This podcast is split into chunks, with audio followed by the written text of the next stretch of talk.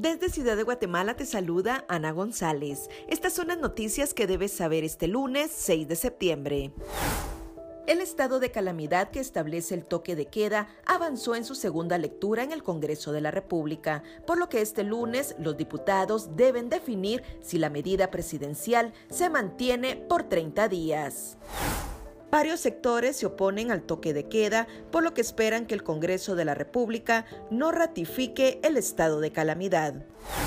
La Policía Nacional Civil habilitó una línea telefónica para apoyar con la vacunación de ancianos que no puedan desplazarse.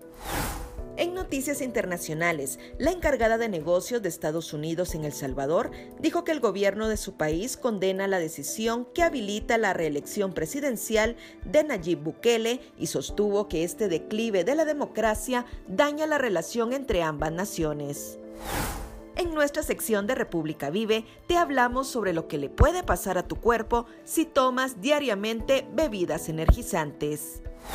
Eso es todo por hoy. Para mayor información ingresa a república.gt y mantente informado sobre las noticias del día. También nos puedes seguir en redes sociales como República GT.